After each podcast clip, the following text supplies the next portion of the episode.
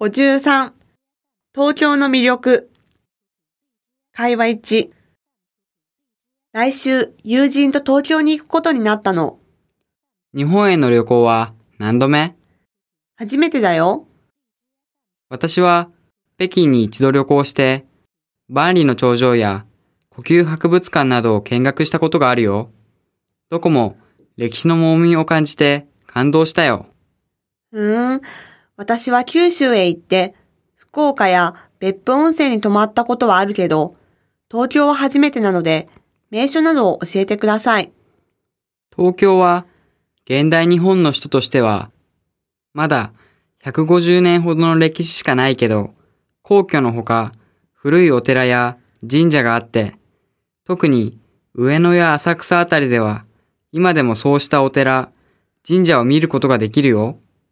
東京は古いものと最先端の技術があって、両方が融合した面白い都市だから、見るところはたくさんあると思うよ。わかった。ぜひ友人と見てくるね。会話に。先日東京へ旅行に行ったの。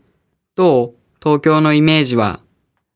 空港から出てバスに乗って東京市内のくホテルへ行く途中で、ここは北京じゃないかって錯覚を起こしたよ。そうそう。私も全く同感だよ。周りの建物や立体交差はよく似てるね。うん。高層ビルばっかりで、道路も混んでいて、雰囲気は全く同じ。でも、東京は世界大都市のナンバーワンと言っても過言ではないでしょ北京はまだまだよ。あ、私は東京へ行った時、全習得の北京ダックを食べてきたんだ。美味しかった。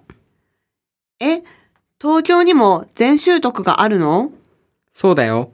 それだけじゃなくて、ラオペン餃子の支店などもあるよ。へえ、ラオペン餃子までも。